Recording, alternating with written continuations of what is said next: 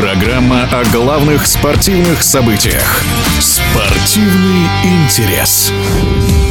21 баскетболист дисквалифицирован, 10 в составе Реала и 11 в составе Партизана. Игрок сербской команды Данте Акзам покинул арену только с помощью медиков. У австралийца диагностированы разрыв сухожилия на пальце ноги и повреждение губы. Хотя, по словам врача Партизана, повреждения могут быть серьезнее. Все это результат массовой драки во втором матче плей-офф Евролиги. За минуту до конца поединка, в котором сербы уверенно выигрывали, разразилась настоящая буря. В драке, спровоцированной испанцами, поучаствовали участвовали обе команды почти полными составами, включая тренеров, массажистов и административный персонал. Одной из самых массовых потасовок в истории европейского баскетбола радиодвижение комментирует судья международной категории Семен Авинов такой большой потасовке стенка на стенку, чаще всего это действительно единственное возможное решение закончить игру, потому что правила баскетбола не дают других шансов. По правилам баскетбола все игроки и тренеры, которые сошли со скамейки и даже пытались растащить, не участвуя активно в драке, но даже просто пытались растащить людей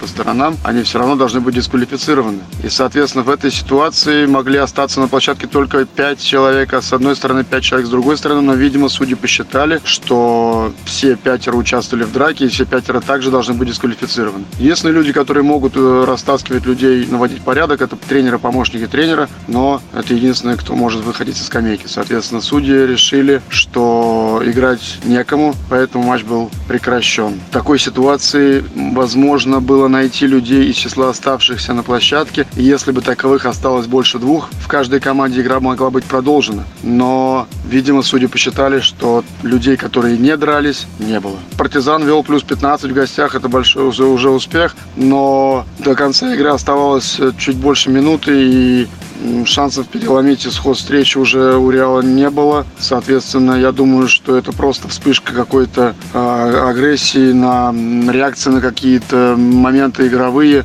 не более того. То есть я не думаю, что кто-то устроил драку, потому что хотели каким-то образом изменить таким образом исход встречи. Надо смотреть всю игру внимательно, тогда будет примерно понятно. Но такое бывает в играх плей-офф. Даже где ничего нет, все равно в конце игры кто-то может э, выйти из себя.